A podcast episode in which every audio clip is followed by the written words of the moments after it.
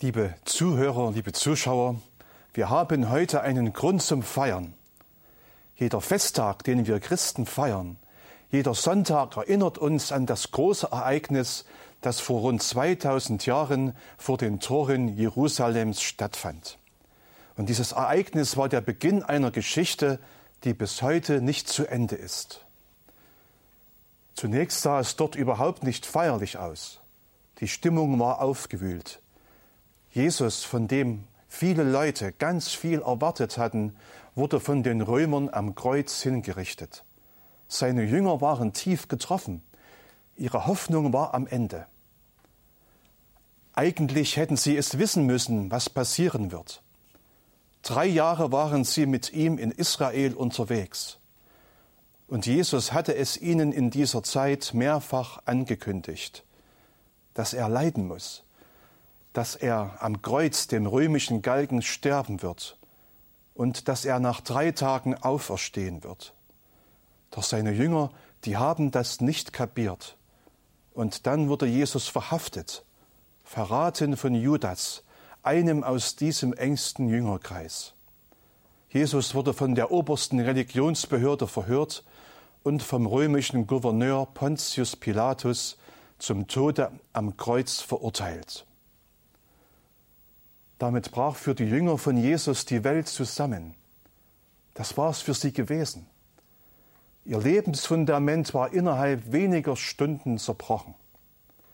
Am übernächsten Tag, dem Sonntag, machten sich drei Frauen aus diesem Jüngerkreis auf zum Grab von Jesus, um seinen Leichnam einzubalsamieren. Doch sie fanden das Grab leer. Stattdessen wurde ihnen gesagt, er, Jesus, ist nicht hier, er ist auferstanden. Die Frauen waren hin und her gerissen zwischen Freude und Angst. Dann berichtet die Bibel von zwei Männern aus diesem Jüngerkreis von Jesus, die einfach nur noch weg wollen, weg aus der Stadt, weg von den Leuten, die Jesus umgebracht hatten, weg von den anderen Jüngern, die genauso am Ende waren wie sie. Sie wandern los in ein kleines Dorf. Natürlich müssen sie unterwegs reden über das Furchtbare, das geschehen war. Und sie reden auch über die Behauptung, dass Jesus von den Toten auferstanden wäre. Das kann doch nicht sein. Tod ist tot. Sie wandern los und unterwegs schließt sich ihnen einer an. Das war damals nicht ungewöhnlich, so wie es heute Fahrgemeinschaften aus Kostengründen gibt, gab es damals Wandergemeinschaften aus Sicherheitsgründen. Der Fremde hört, was die beiden bereden und mischt sich in ihr Gespräch ein. Ihr habt nichts verstanden, sagt er ihnen. Der Tod am Kreuz, das musste sein, weil einer die Schuld aller Menschen auf sich nehmen musste. Und erklärt ihnen, was die Bibel, den ersten Teil, das Alte Testament gab es ja schon, dazu zu sagen hat. Dann suchen sie mit dem Fremden eine Herberge auf, und beim Abendessen gehen ihnen die Augen auf. Der Fremde war niemand anders als Jesus selbst. Im selben Augenblick ist Jesus nicht mehr zu sehen. Jetzt begreifen die Männer, dass das, was die Frauen ihnen erzählt haben, stimmt. Jesus lebt. Und sagen sich, hat nicht unser Herz gebrannt, als Jesus mit uns sprach. Und sofort kehren die beiden zurück nach Jerusalem zu den anderen Jüngern. Und die haben Ähnliches mit Jesus erlebt. Diese Jünger waren keine leichtgläubigen Spinner. Das waren keine Fantasietypen, die sich mal so auf Erstehung ausdenken, sondern das waren Leute, die am Ende waren, Leute voller Fragen, Angst und Zweifel bis sie dem auferstandenen Jesus begegnet sind. 40 Tage nach seiner Auferstehung ging Jesus zurück zu seinem Vater im Himmel. Kurze Zeit später sandte er seinen Jüngern den Heiligen Geist. So können wir Jesus nicht mehr sehen, wie seine Freunde kurz nach seiner Auferstehung. Aber wir können ihn erleben. Ungezählte Menschen durch die Zeiten hindurch. In allen Kulturen und Nationen haben dies erfahren. Jesus lebt. Er ist uns nahe. Er ist der auferstandene Herr. Dabei begegnet Jesus jeden von uns so, wie es für uns gut ist. Der eine ist mehr ein sachlicher Typ, der andere eher emotional. Wir merken das schon in unseren Gemeinden, dass wir sehr verschieden sind. Und erst recht ist das in der weltweiten Christenheit so. Doch wie verschieden wir auch sind, Jesus begegnet uns vor allem in seinem Wort. In der Bibel können wir es nachlesen. Dieses Wort hat schöpferische Kraft. Es kann Herzen und Leben verändern. Sprich nur ein Wort, Herr, dann wird mein Knecht gesund. So hatte es einmal ein römischer Hauptmann zu Jesus gesagt. Und wenn dieser auferstandene Jesus etwas sagt, dann können wir uns darauf verlassen. Dann darf ich ihm beim Wort nehmen. Wenn Jesus sagt, Kommt her zu mir alle, die ihr mühselig und beladen seid, dann darf ich ihm beim Wort nehmen. Wenn Jesus sagt, deine Sünden sind dir vergeben, dann darf ich ihn beim Wort nehmen. Jesus beim Wort nehmen. Darauf kommt es an, dass wir ihm, den gekreuzigten und auferstandenen Herrn, vertrauen.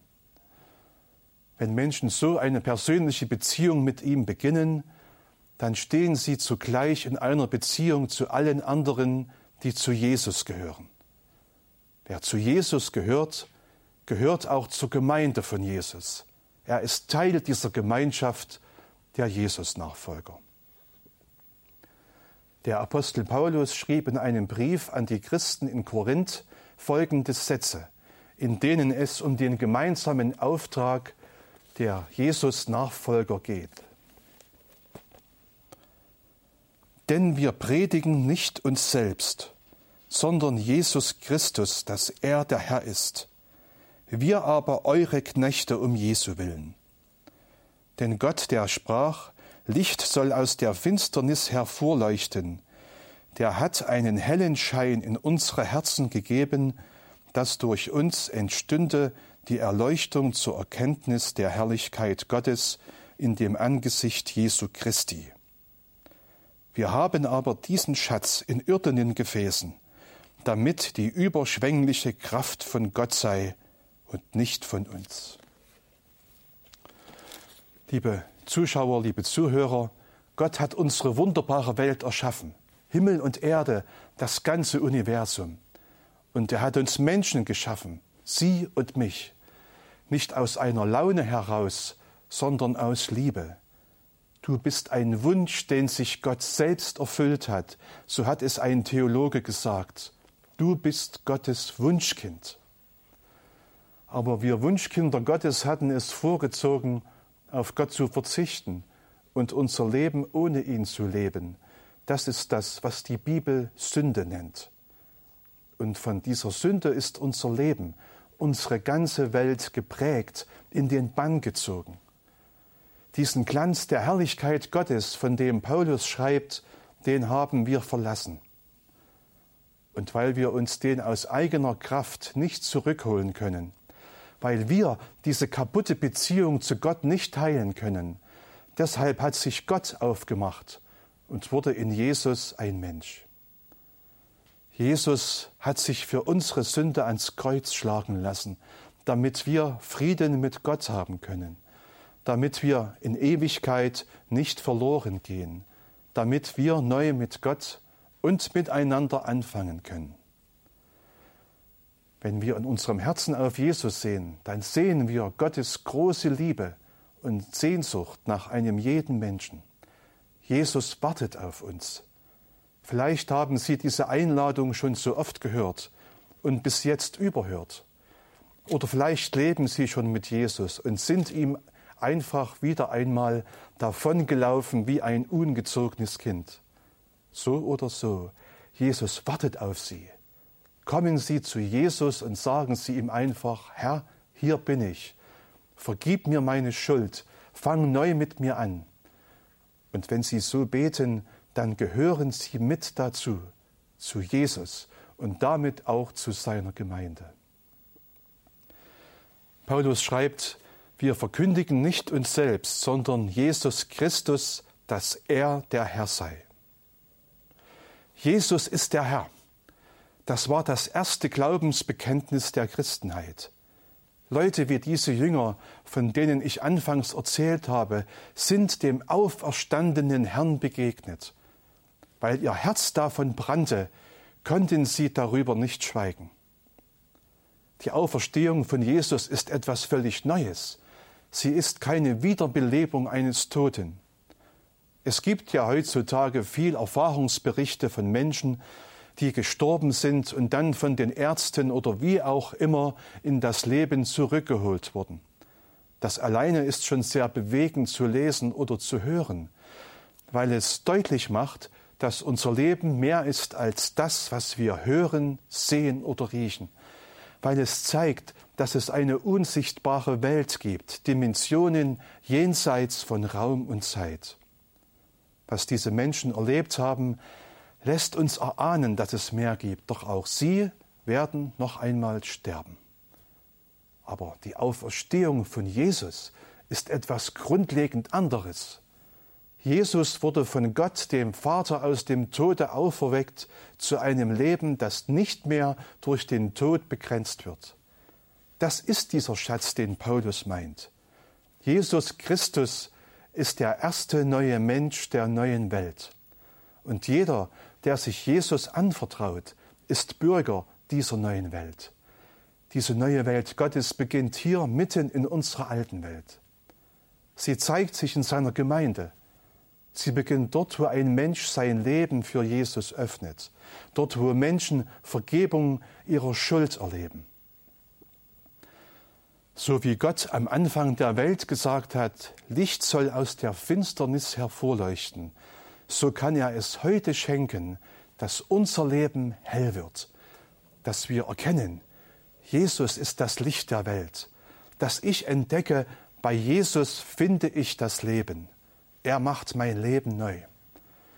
Und wer das entdeckt und erlebt hat, der möchte, dass es andere Menschen auch erleben. Paulus schreibt in unserem Bibelwort, Gott hat einen hellen Schein in unsere Herzen gegeben, dass durch uns entstünde die Erleuchtung zur Erkenntnis der Herrlichkeit Gottes. Das heißt, Gott möchte, dass jeder Mensch von Gottes Liebe erfährt, die sein Leben hell macht. Der anglikanische Bischof Tim Thürborn sagte es so, ein missionarischer Gott hat eine Kirche in der Welt.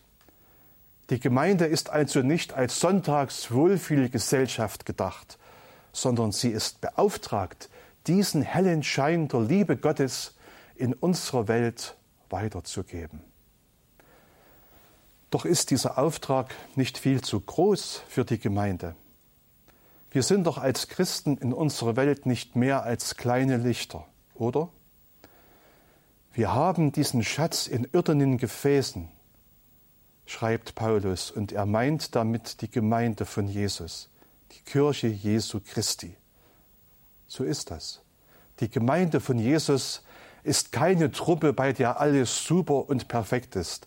Spätestens seit ich dazugehöre, ist das so, aber eigentlich schon von Anfang an.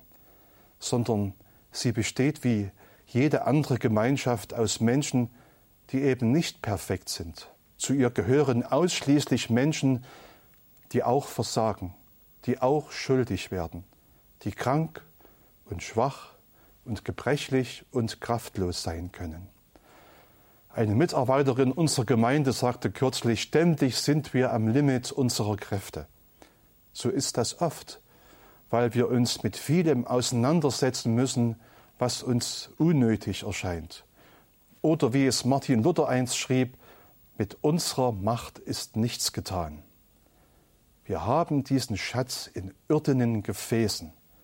Wir bleiben angewiesen auf die Kraft Gottes und das ist gut so. Wenn ich dieses Bibelwort vom Schatz in zerbrechlichen Gefäßen höre, dann denke ich an einen Mann zurück, der für viele Menschen in meiner sächsischen Heimat zum Glaubensvater wurde. Vor wenigen Jahren ist er im Alter von 91 Jahren verstorben, heimgegangen, wie wir Christen sagen, zu Jesus.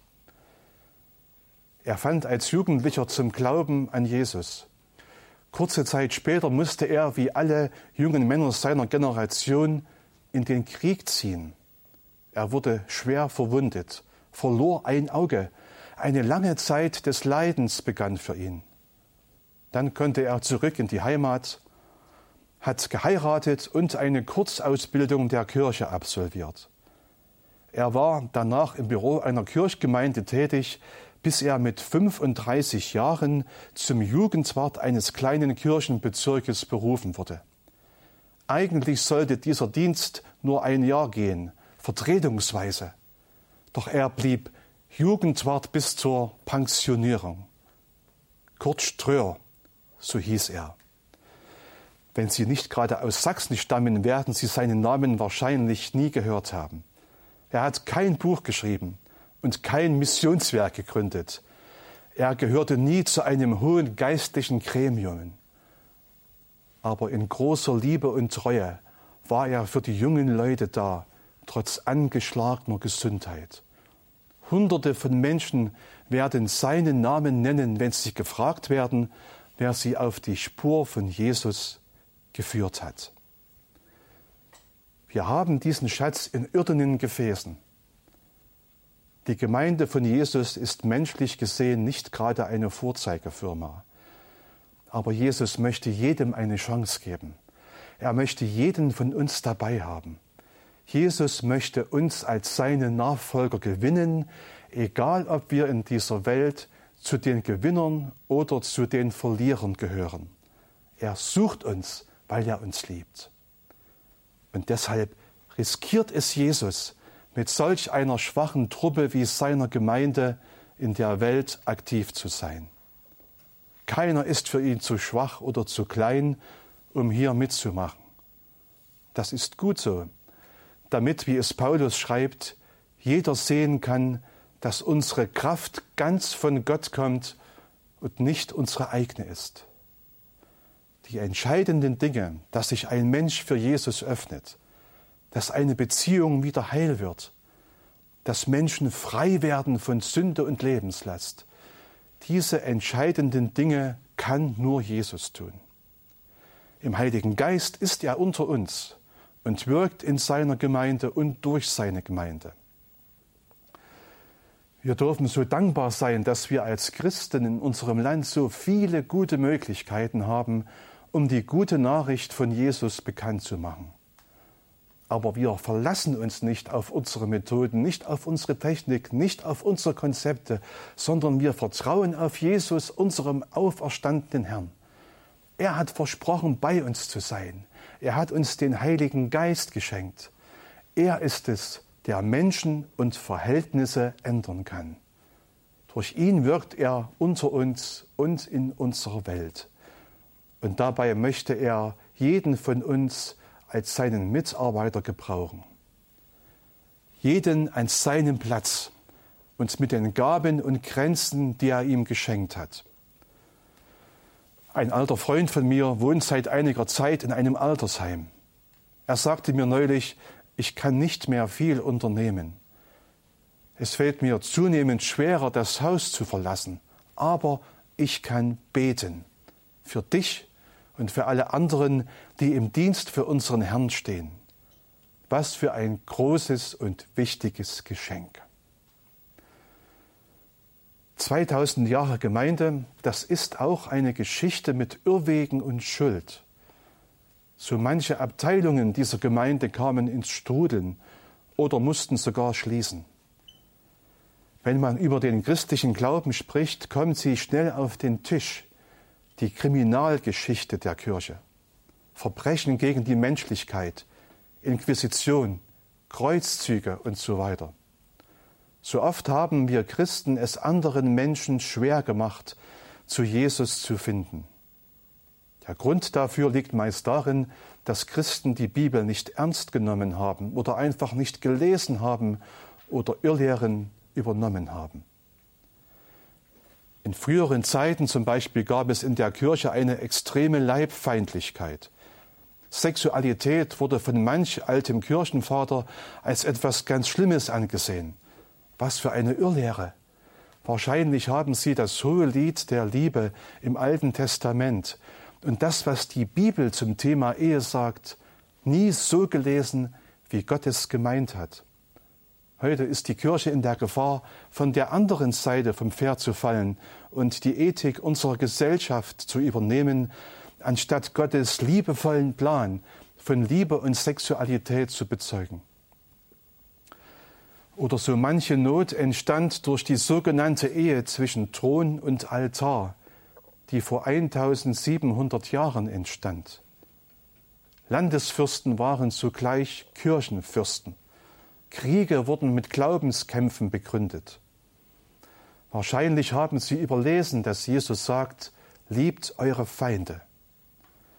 Allerdings möchte ich gar nicht hochnäsig über frühere Zeiten reden, sondern mich heute fragen, bin ich, sind wir heute noch in der Spur von Jesus? Bin ich bereit, mich von Jesus korrigieren zu lassen? Nehme ich mir Zeit für die Bibel? 2000 Jahre Gemeinde, das ist auch eine Leidensgeschichte für viele Christen, ganz besonders in unserer Zeit.